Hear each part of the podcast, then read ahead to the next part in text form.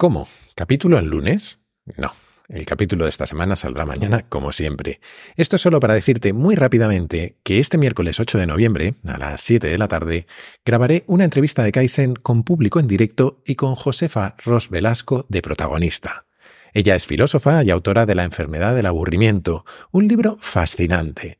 Grabaremos en el Instituto Tramontana de Madrid y las entradas son gratuitas, aunque quedan pocas, así que si te interesa, tienes el enlace en las notas del capítulo. Ojalá nos veamos por allí. Eso es todo. Hasta mañana. O hasta el miércoles, si vienes a la grabación.